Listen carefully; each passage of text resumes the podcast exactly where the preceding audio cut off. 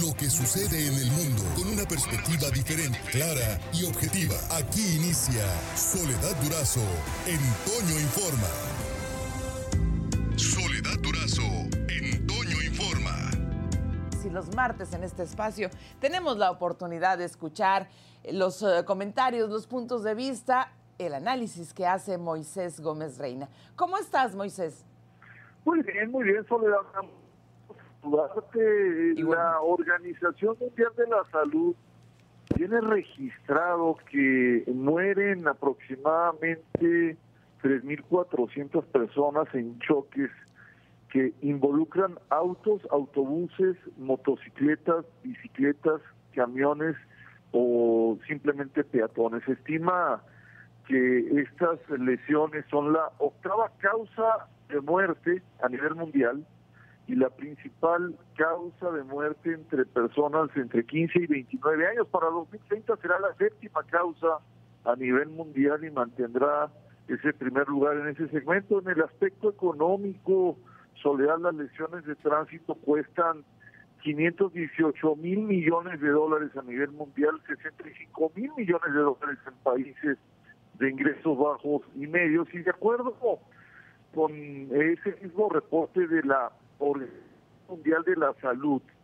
eh, calcula el número de muertes viales por cada 100.000 habitantes en Noruega, Suecia, Dinamarca, Suiza, Inglaterra, en menos de tres. Lo impactante es que México tiene registrado 13.4 por cada 100.000 habitantes, es decir, poco más de cuatro veces más que esos países. De acuerdo al índice global de satisfacción del conductor que es hecho por la famosa aplicación Waze holandesa, eh, es Holanda precisamente el mejor país para conducir. El estudio toma en cuenta el nivel de tráfico, la calidad de la infraestructura vial, la seguridad del conductor basada en la presencia de los accidentes, los peligros en la vía y las condiciones del clima. Letonia y Estados Unidos la posición 2 y 3 respectivamente. Los Estados Unidos eh, se establecen las dos mejores ciudades para manejar, una de ellas Phoenix y otra San Francisco, caracterizadas por contar con un nivel muy bajo de tráfico y tener condiciones que los conductores califiquen como de felices.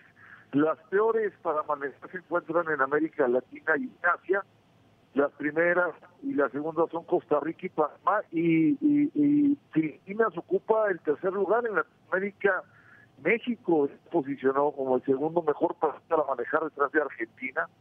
Y ahí se evaluó precisamente la experiencia del manejo de 50 millones de usuarios en 32 países y en 167 áreas metropolitanas. Esta misma aplicación del Consejo Europeo de Seguridad en el Transporte y la Comunidad Económica Europea eh, dan algunas recomendaciones sobre movilidad y seguridad, específicamente a jóvenes entre 16 y 18 años, y eh, elevar las sanciones por exceso de velocidad, conducción bajo efectos del alcohol, manejar sin cinturón, lo cual ha demostrado la reducción de los accidentes en un 50%. En fin, Soledad, eh, uno de los elementos que ha sido más importante es la implementación en escuelas, en escuelas secundarias de campañas de educación vial que ha traído y representado mayores beneficios y más tangibles en el sentido de preservar la vida. Soledad, mi comentario el día de hoy como parte del tema de la semana. Excelente, Moisés, como siempre. Te lo agradezco muchísimo. Muchas gracias. Muy buena semana, Soledad. Igual para ti. Por hoy terminamos, pero la noticia no descansa.